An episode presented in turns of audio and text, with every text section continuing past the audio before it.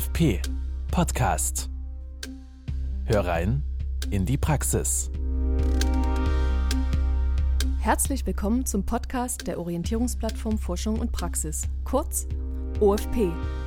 Mein Name ist Christina Schulz und ich bin Koordinatorin der OFP für den Bereich Mathematik und Naturwissenschaften. Im Podcast spreche ich für dich mit Expertinnen und Experten aus der Praxis. In unseren Interviews erfährst du Tipps und Wissenswertes für deinen Erfolg im Studium. Heute spreche ich mit meinen Kolleginnen vom Career Service der TU Dresden. Der Career Service unterstützt Studierende bei allen Fragen rund um den Berufseinstieg. Katharina Meyer und Dr. Kati Küchenmeister haben in dieser Folge für euch praktische Tipps zum Thema Bewerbungen und Schlüsselkompetenzen vorbereitet. Hallo Katharina, stell dich doch kurz mal den Studierenden vor. Ja, hallo. Mein Name ist Katharina Meyer. Ich bin die Leiterin des Career Service hier an der TU Dresden und bin äh, im Rahmen des äh, Career Service neben der Leitung auch noch zuständig für die Beratung. Also ich berate Studierende bei der Berufsorientierung und dem Berufseinstieg und ich führe die offene Sprechzeit durch. Also Studierende können zweimal die Woche jederzeit kommen zu uns, Fragen äh, zu allen möglichen Themen rund um den Berufseinstieg stellen und wir sind da und beantworten die gerne. Das ist auch meine Funktion, unter anderem im Career Service. Mhm. Du bist Expertin für den Bereich Bewerbungen. Welche aktuellen Trends gibt es denn da? Ja, also generell lässt sich feststellen, und das ist ja sicherlich auch keine Überraschung, dass der Bewerbungsprozess insgesamt immer digitaler wird. Also über den ganzen Prozess hin, das geht von der äh, Stellensuche los, der Online-Bewerbung äh, bis hin zum Bewerbermanagement. Viele Unternehmen nutzen da ja die Bewerberdatenbanken, also machen das mit Hilfe technischer Unterstützung. Und das endet dann bei den digitalen Bewerbungsgesprächen, die, das haben wir jetzt auch in der Corona-Zeit gemerkt, na, immer häufiger auch durchgeführt wurden. Also dieser ganze Prozess wird digitalisiert. Mittlerweile fordert die Mehrheit der Unternehmen eine digitale Bewerbung, also Papierbewerbung, wie man das von früher kannte, sind völlig aus der Mode gekommen und ein Auslaufmodell, was das ist das Schöne daran, insgesamt zwar mit weniger Aufwand verbunden ist, ne, weil man als Studierender ganz schnell die Unterlagen parat hat, als PDF auch flott verschicken kann oder hochladen kann ist mit weniger Aufwand verbunden. Es fällt kein Porto und keine Druckkosten fallen an. Aber die Kehrseite ist natürlich auch, dass man schneller mal eine Bewerbung losschickt. Das heißt, es werden auch insgesamt mehr Bewerbungen versandt. Das heißt, die Personalverantwortlichen haben dann ihrerseits wieder äh, größere Probleme, dann auch entsprechend die ganzen Unterlagen zu sichten und da ähm, die passenden BewerberInnen irgendwie rauszufiltern. Ne? Also mhm. das ist so, so beides ist äh, das Aufkommen an Bewerbungen, äh, so schildern uns das die Personalverantwortlichen, ist dann natürlich auch ein bisschen größer. Und deswegen ist es eben auch sehr wichtig, dass die Bewerbungsunterlagen, weil die sind nach wie vor in ganz, ganz vielen Fällen immer noch Standard und das Mittel der Wahl für die Unternehmen, ne? auch wenn die Kontakt, der Kontakt über LinkedIn und Xing zustande kommt. Es ist sehr wichtig, dass die Bewerbungsunterlagen möglichst aussagekräftig und up-to-date sind. Also mhm. da sollte man in jedem Fall sehr viel Sorgfalt reinlegen. Man sollte versuchen, die Bewerbungsunterlagen aktuell zu halten und die auch dann entsprechend immer der jeweiligen Stellenausschreibung anzupassen. Und das ist egal, ob das jetzt eine Bewerbung für ein Praktikum ist oder eine Bewerbung für eine Stelle, dann später im Berufsleben oder für eine Diplomarbeit, eine Masterarbeit. Also diese Sorgfalt würde ich quasi immer an den Tag legen, einfach auch um diese Passfähigkeit zur Stelle herzustellen um, und um mich auch ein bisschen vom Bewerberumfeld abzusetzen oder zu unterscheiden. Ne? Einfach, was macht mich besonders, was sind meine Kompetenzen. Mhm. Welche sind denn so Fettnäpfchen oder Fehler, die unterlaufen können und wie kann man die vermeiden? Ähm, ein Fehler, wenn wir jetzt zum Beispiel auf äh, das Anschreiben und den Lebenslauf zu sprechen kommen, ist, ähm, das gilt ja immer als so eine erste Arbeitsprobe auch. Ne? Mhm. Wie, wie kann ich mich ausdrücken? Wie bringe ich Dinge auf den Punkt? Da ist es sehr wichtig, das möglichst individuell zu gestalten. Also ganz viele Studierende, das bekomme ich in der Beratung mit, tun sich sehr schwer mit dem ersten Satz im Anschreiben zum Beispiel. Mhm. Also den einfach irgendwie ähm, ja so knackig und schön und ansprechend zu gestalten, dass man irgendwie auch Lust hat, das Anschreiben weiterzulesen und nicht in so Standardsätzen feststeckt, die irgendwie keinen Aussagegehalt haben. Also sich da besondere Gedanken zu machen, was kann ich, was ist meine konkrete Motivation für den Job, was reizt mich an dem Unternehmen, am Portfolio, an der Tätigkeit, auf die ich mich bewerbe. Also mal zu überlegen, ne, was genau macht die Stelle für mich attraktiv und das versuchen in Worte zu fassen. Also ähm, Fehler, der häufig gemacht wird, ist so ein bisschen Copy und Paste äh, mit den Anschreiben umzugehen, also wirklich nur die Adresse zu ersetzen, den Firmennamen zu ersetzen und sonst alles beizubehalten. Das sieht man den Bewerbungen dann auch an, dass die äh, sehr von der Stange sind, ne, gleichförmig gehalten sind. Also man sollte auch versuchen, wirklich das Anschreiben immer auf das jeweilige Unternehmen, die jeweilige Institution zuzuschneiden. Man sollte versuchen, in kurzen, klaren Sätzen zu kommunizieren, Dinge auf den Punkt zu kriegen, also nicht redundant immer wieder dasselbe zu erzählen, sondern sich vorher Gedanken machen, ne? was sind meine fachlichen Kompetenzen, was sind meine überfachlichen Kompetenzen, ähm, worin zeigen sich meine Arbeitserfahrungen und äh, das dann versuchen in einem Guss niederzuschreiben. Ein weiterer Fehler, der sehr häufig passiert, ist, dass man ähm, seine Qualifikationen nicht ausreichend benennt oder dass man wichtige Bedingungen aus der Stellenausschreibung ignoriert. Also wenn man nicht auf die Dinge eingeht, die auch in der Ausschreibung steht und die entsprechend illustriert und belegt, ähm, ist es einfach schwer einzuschätzen, ne, ob man ähm, zu der Stelle passt oder nicht. Genau, das wäre sehr wichtig oder auch eine falsche Motivation für die Stelle zu äußern, weil man gern in Berlin leben möchte, bewirbt man sich für die Stelle. Das wäre auch ein bisschen ungünstig äh, und man neigt auch immer dazu, die aktuelle Situation überzubetonen. Also genau dezidiert zu beschreiben, was man jetzt in der Endphase des Studiums alles macht. Dabei ist es sehr wichtig, auch insgesamt auf den ganzen Werdegang zu schauen. Also mhm. habe ich ehrenamtliche Engagements neben dem Studium gehabt? Habe ich vielleicht ein soziales Jahr gemacht? Habe ich eine Berufsausbildung im Vorfeld gehabt oder schon mal einen Bachelor studiert? Also was hat der mir an Wissen, an Kompetenzen gebracht und auch das mit reinzubringen? Mhm. Das wären so inhaltliche Punkte und dann sollte man natürlich auch auf die äußere Form achten, ähm, entsprechend keine Rechtschreibfehler haben. Ähm, der, das äh, Unternehmen beim falschen Namen nennen, also dass man vergisst, ne, den, das ursprüngliche Unternehmen rauszunehmen, das neue Unternehmen reinzusetzen. Ähm, dass man Floskeln und abgedroschene Sätze verwendet, kommt auch nicht gut, weil der Mehrwert gleich null ist. Ne? Das sagt nichts über einen selber und ähm, die eigenen Voraussetzungen aus. Und man sollte auch versuchen, das ist immer so ein Balanceakt, eben nicht zu umgangssprachlich zu schreiben, aber auch nicht so stark in verquasten, hochtrabenden Beamtendeutsch mit äh, Schachtelsätzen. Das hatten wir ja vorhin schon mal kurz. Also möglichst ähm, einfache Sätze im Aktiv. Ne? Man ist die aktive Person, man kann was, man will was zeigen. Also das wären so Punkte, ähm, mhm. die es zu beachten gibt. Mhm. Zu den Unterlagen gehört ja auch ein Lebenslauf. Hm, welche Angaben gehören denn da heutzutage rein und welche vielleicht auch nicht mehr? Mhm. Also der Lebenslauf sollte ja insgesamt zwei Seiten bei Berufsanfängern höchstens umfassen. Eine Seite ist auch noch okay, aber man sollte sich versuchen, wirklich auf zwei Seiten zu beschränken. Und da kommt ähm, zu Beginn kommen die persönlichen Daten, also Name, Anschrift, die Kontaktdaten werden auf jeden Fall genannt, Geburtsdatum und Geburtsort.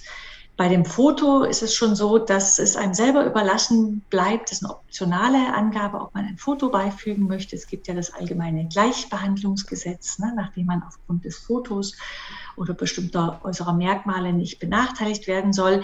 Also man kann selber entscheiden, ob man eins beifügen möchte. Und in der Regel ist das gerade bei kleineren und mittleren Unternehmen nach wie vor schon auch sehr wichtig, einen guten Eindruck zu hinterlassen, also einfach eine Impression von sich selbst irgendwie zu zeigen. Ne? Also deswegen empfehlen wir trotzdem, es keine Pflicht äh, dazu gibt, ein Foto mit beizufügen, auf jeden Fall ein gut gemachtes Bewerbungsfoto, so man eins hat und das aussagekräftig ist und es einfach einen sympathischen, guten Eindruck der Person hinterlässt oder das, was man auch sagt und schreibt, nochmal unterstreicht, das dann auf jeden Fall beizufügen. Mhm. Ähm, was ähm, auch wichtig ist und in den Lebenslauf reingehört, sind natürlich die Stationen im Leben. Also das ist zum einen die Ausbildung, da gehört ja das Studium dazu, äh, eventuell eine Berufsausbildung oder die Schulausbildung. Was mit reingehört, sind die berufspraktischen Erfahrungen. Also wenn ich ein freiwilliges Jahr gemacht habe, zum Beispiel äh, meine Praktika und Berufserfahrungen, meine Erfahrungen aus Nebenjobs oder SHK-Anstellungen würde ich damit aufführen. Und des Weiteren beschließen den Lebenslauf noch Zusatzinformationen, wie Zusatzqualifikationen, ähm, Fortbildungen, besondere Interessen, die ich habe, Sprachkenntnisse und EDV-Kenntnisse. Da ist es auch immer wichtig, dass man kurz beschreibt, wie gut man eine Sprache zum Beispiel spricht oder wie gut man ein bestimmtes Programm beherrscht. Ne? Also da bei allen Angaben ist auch immer wichtig, dass äh, Sie die Nachweise dann am Start ähm, haben, also dass man die beifügt der Bewerbung, dass alles das, was man im Lebenslauf erwähnt, belegt wird. Und was sehr üblich ist ähm, bei Lebensläufen aktuell, dass man umgekehrt chronologisch ähm, die Angaben macht. Das heißt, man beginnt immer mit dem aktuellsten Datum, mit dem aktuellsten, mit der aktuellsten Aktivität ne? und umgekehrt chronologisch listet man die dann auf. Das wäre mhm. so kurz ähm, und knapp das Wichtigste zum Lebenslauf bei der, bei der Form. Also man muss nicht auf Krampf sehr kreativ und toll sein und alle möglichen Schriftarten ausprobieren und grafische Elemente, sondern eigentlich ist, äh, ist der Schwerpunkt liegt darauf, dass der Lebenslauf sehr übersichtlich ist, also dass ganz schnell erfasst werden kann, was hat die Person gemacht, von wann bis wann, wo welche Tätigkeiten, also da das Hauptaugenmerk drauf legen, dass wirklich eine gute Struktur drin ist und dass das durch eine spezielle Gliederung äh, oder eine grafische Gestaltung unterstützt wird. Mhm. In welchem Fall sind denn Initiativbewerbungen eine Option? Also wenn man bei der Stellenrecherche feststellt, dass es nur sehr wenig ausgeschriebene Stellen für das angestrebte Tätigkeitsfeld gibt, in dem man gern arbeiten möchte, oder wenn man in eine bestimmte Region möchte, wenn man eine Handvoll Unternehmen bereits im Blick hat, ne, wo man gerne arbeiten möchte, dann ist eine Initiativbewerbung eine sehr sinnvolle Option, dies auszuprobieren gilt. Ähm, ein anderer Fall ist, wenn ich einen Quereinstieg in ein Arbeitsfeld plane, wo ich vielleicht nicht die richtigen Voraussetzungen, also nicht die richtige Qualifikation mitbringe, wo es einfach vielleicht ein bisschen schwerer oder mühsamer ist zu erklären, warum ich genau in das Arbeitsfeld passe und was ich dafür mitbringe. Auch dann lohnt sich eine Initiativbewerbung, weil man dann klassisch bei einer Stelle, auf die man sich bewirbt, vielleicht rausfallen würde, weil man die Voraussetzungen nicht erfüllt, kann man es auf dem Wege probieren. Das heißt, man schreibt eine Bewerbung an ein Unternehmen, eine Institution, ohne dass es dafür eine Ausschreibung gibt. Mhm. Vielleicht hat man gehört, dass eine Stelle frei wird, dass ein neues Projekt genehmigt wurde. Also im Forschungsbereich kann das ja manchmal sein, ähm, dass eine Stiftung ein Programm ausschreibt und umsetzt, ähm, dass in der Behörde vielleicht zeitnah jemand in Elternzeit gehen wird. Also das kann man über Bekannte, über sein Netzwerk erfahren oder von Leuten ähm, aus dem beruflichen Netzwerk den Tipp bekommen. Dann lohnt es sich nachzufragen. Eine andere Option, wenn ich jetzt zum Beispiel eine Diplomarbeit schreiben will, eine Abschlussarbeit plane oder ein Praktikum suche, auch da kann es sehr sinnvoll sein, ähm, Initiativbewerbungen zu verfassen und mich nicht nur auf die Stellen zu bewerben oder darauf zu verlassen, was gerade ausgeschrieben ist. Das hat den Vorteil für mich, dass ich mir sehr gezielt aussuchen kann, wo ich hin möchte, dass ich vielleicht auch schon eine Vorstellung entwickelt habe von dem, was ich ausprobieren will, was ich lernen will. Und ich kann dann so ein bisschen mein eigenes Bildungsziel, also das, was ich mir vorgenommen habe, was ich im Praktikum erreichen will, ne, worüber ich gern eine Masterarbeit schreiben will, da habe ich dann besser die Möglichkeit, das auch gezielt umzusetzen mit Hilfe eines Unternehmens ne, oder einer Einrichtung, wo ich mich bewerbe. Und wenn man jetzt eine Initiativbewerbung verfolgt, ist es sehr wichtig, das auch gut vorzubereiten und sorgfältig umzusetzen. Also es ist nicht so sinnvoll, nach dem Gießkannenprinzip sehr viele Bewerbungen zu schreiben und die zu streuen, sondern man sollte wenige Bewerbungen schreiben oder aufsetzen und sich dann aber sehr genau über das Unternehmen im Vorfeld informieren. Also ich sollte mir zum einen Gedanken machen, zum Unternehmen, zum Unternehmensprofil, zum Portfolio oder zu den aktuellen Projekten, die das Unternehmen durchführt, damit ich einen Überblick habe, ne, worauf ich mich einlasse. Dabei helfen zum Beispiel die Unternehmenswebsites, die Selbstdarstellung in den sozialen Medien oder auch die Mitteilungen aus der Presse oder ich könnte gegebenenfalls auch Bekannte fragen aus meinem Netzwerk, die aktuell in dem Unternehmen tätig sind. Also erstmal eine Vorstellung zu bekommen, was die machen. Und man sollte auch eine Idee davon haben, in welcher Position oder Abteilung man tätig sein will.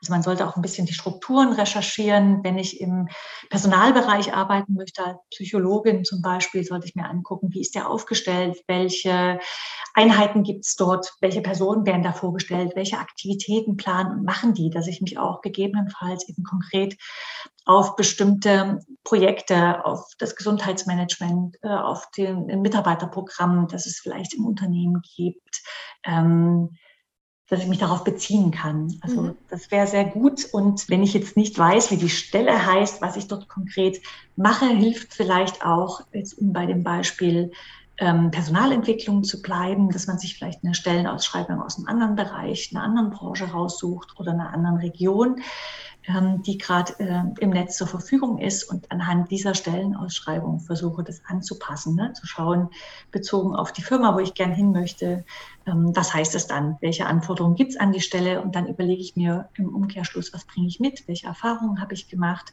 Und dann ähm, fängt man an, im Prinzip ein Anschreiben auch aufzusetzen, wie das bei den Stellenausschreibungen auch üblich ist.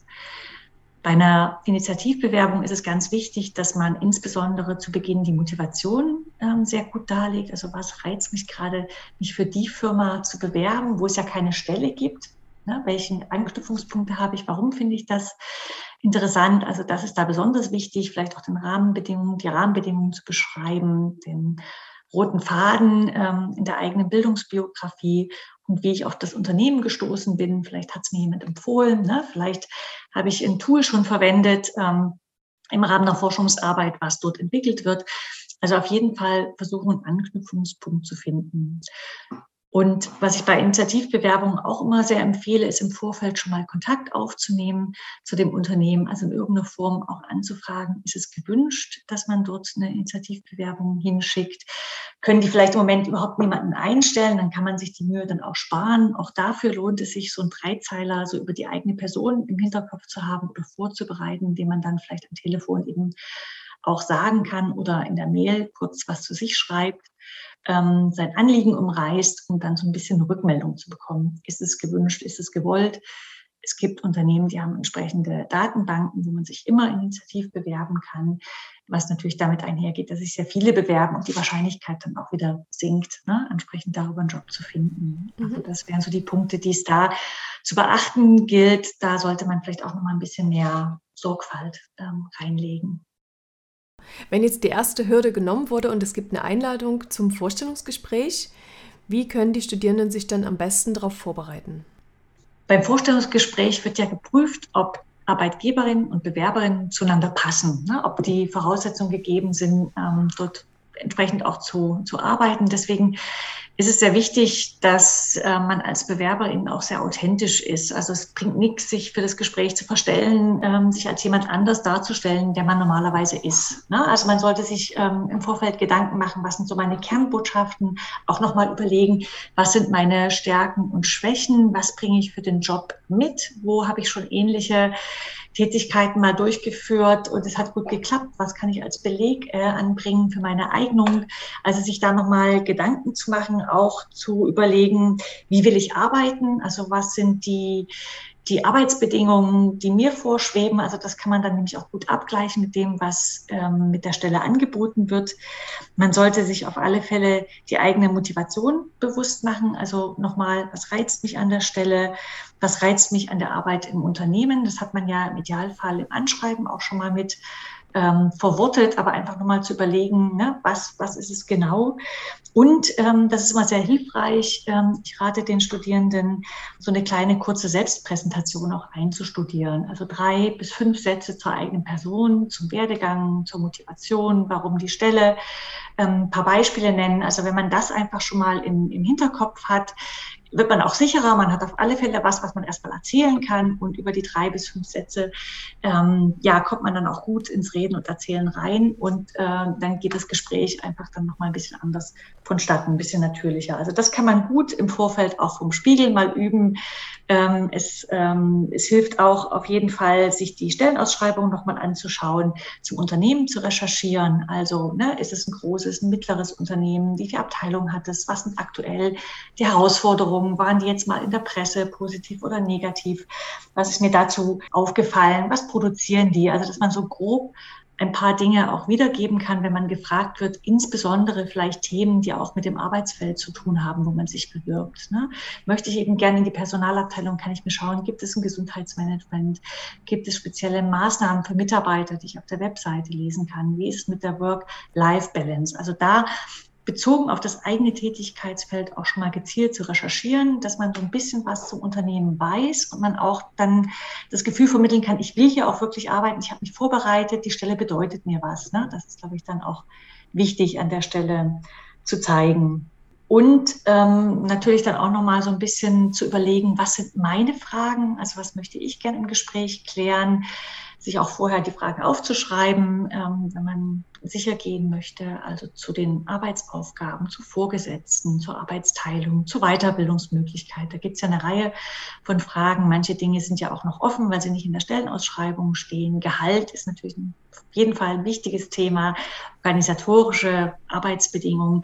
Also so eine Sachen sollte man auf alle Fälle fragen und im Petto haben. Ne? Dass man zum einen für sich selber klären kann, kommt der Job überhaupt für mich in Frage. Zum anderen ist es auch, wenn viele Fragen im Gespräch schon geklärt sind, trotzdem ähm, wichtig oder gut Interesse zu zeigen und nochmal die eine oder andere Frage in jedem Fall auch im Petto zu haben. Also das macht auch was mit dem Gesprächsfluss und mhm. mit der Art, wie das Gespräch geführt wird, wie man sich selber auch so ein bisschen darstellen kann. Und das schafft auch immer so ein bisschen eine, eine, gute Atmosphäre, wo man sich dann selber auch wohlfühlt, weil das ist ja oftmals so ein bisschen ein Problem, dass man sehr, sehr nervös ist, wenn man vor einer Gruppe von Menschen steht und das Gefühl hat, man kann sich nicht so zeigen, wie man sonst ist. Also da auch wichtig im Vorfeld immer zu sagen, ne, Ruhe zu bewahren. Es ist eine Übungssituation. Ich muss den Job vielleicht gar nicht so unbedingt haben. Es gibt noch andere Jobs da draußen.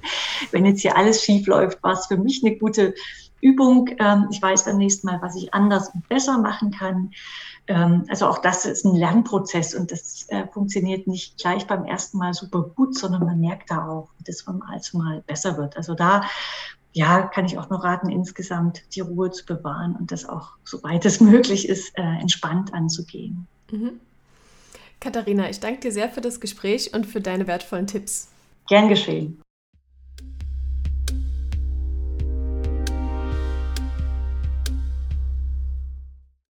Hallo Kati, stell dich doch kurz mal vor. Ich bin Kati und bin hier im Career Service verantwortlich zum einen für das Veranstaltungsprogramm und außerdem koordiniere ich noch das Studienerfolgsprojekt Schlüsselkompetenzen at TUD. Mhm. Man hört ja oft von den benötigten Schlüsselkompetenzen. Was ist denn damit gemeint? Schlüsselkompetenzen, man so ganz grundlegend mal schaut, würde ich sagen, sind das Kenntnisse und äh, Fertigkeiten, die über das Fachwissen, was man in der Schule, in der Ausbildung oder äh, hier bei uns im Studium erwirbt, hinausgehen. Mhm. Und diese Kompetenzen sind unter anderem dafür verantwortlich, wie wir uns ähm, verhalten, ähm, wie wir Wissen erlernen, wie wir das Wissen dann anwenden oder auch, ähm, ja, wie wir uns an veränderte Umstände, zum Beispiel jetzt auch äh, im Zusammenhang mit Corona, anpassen können. Die Schlüsselkompetenzen werden meist unterteilt in äh, vier Bereiche, nämlich einmal Sozialkompetenzen, dann die Selbstkompetenzen, die Methodenkompetenzen und die Sachkompetenzen.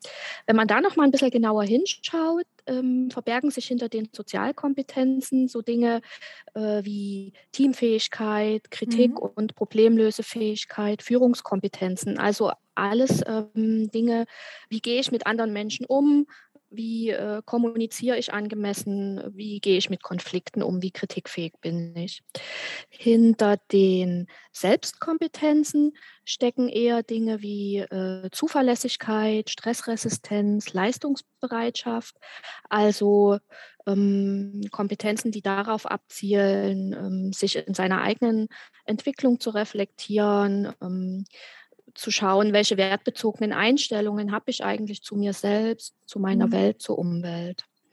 Hinter Methodenkompetenzen verbergen sich Lern- und Arbeitstechniken, Zeitmanagement-Kompetenzen, Problemlösekompetenzen, aber auch sowas wie Moderations- und Präsentationstechniken.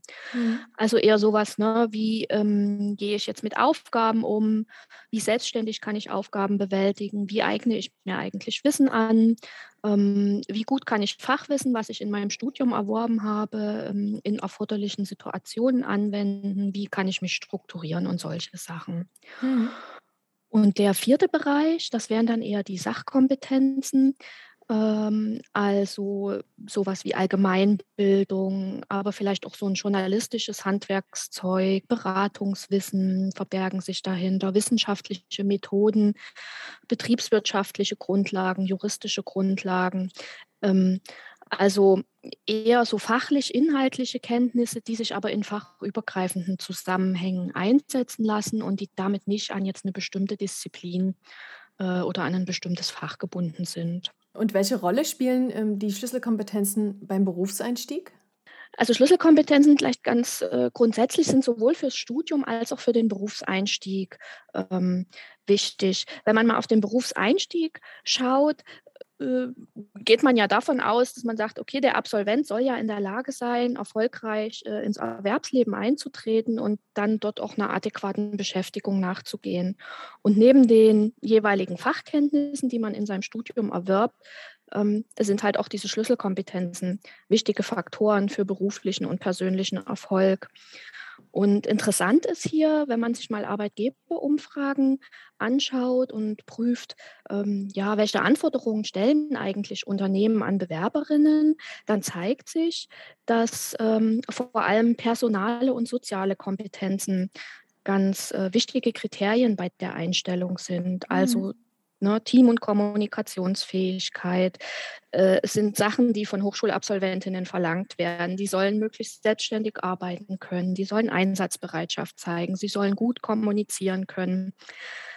Also man sieht auf der Wunschliste ganz oben finden sich in der Regel vor allem Schlüsselkompetenzen. Hm. Das Fachwissen aus dem Fachstudium wird in aller Regel äh, als selbstverständlich vorausgesetzt von Unternehmensvertreterinnen. Äh, konkret bedeutet das also, wenn sich zwei fachlich gute Absolventinnen bewerben, bekommt derjenige mit mehr oder besseren Schlüsselkompetenzen den Zuschlag. Andererseits äh, zeigt sich auch, dass es wichtig ist, ähm, sich über diese eigenen Fähigkeiten äh, und Fertigkeiten auch im Klaren zu sein.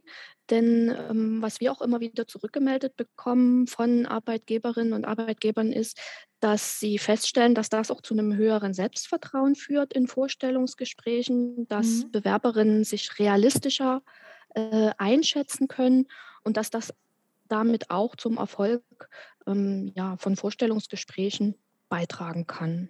Mhm. Und wie können denn Studierende an der TU Dresden jetzt ähm, zum Beispiel auch mit Hilfe des Career Service Schlüsselkompetenzen entwickeln oder weiterentwickeln? Mit Hilfe des Career Services ist das möglich ja zum einen äh, über unser Projekt Schlüsselkompetenzen at TU Dresden.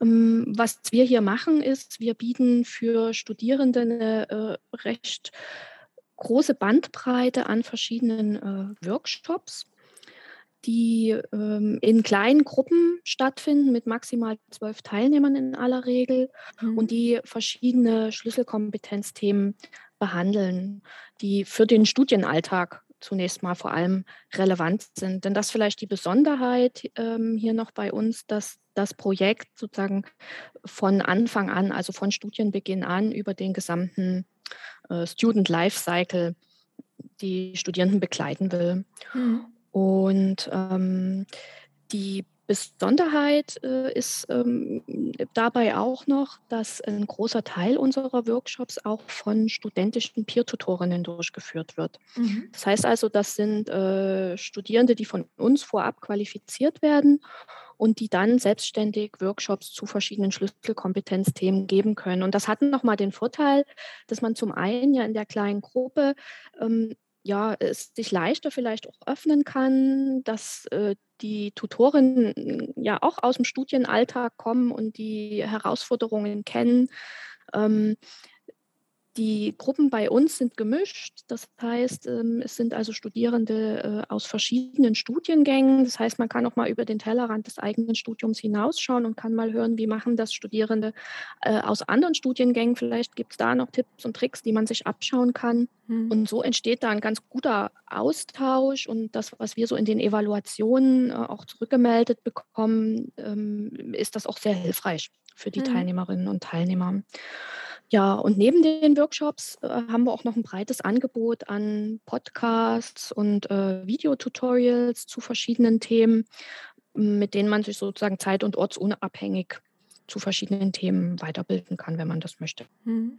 Welche Schlüsselkompetenzen kann man denn in euren Angeboten oder Workshops eigentlich trainieren?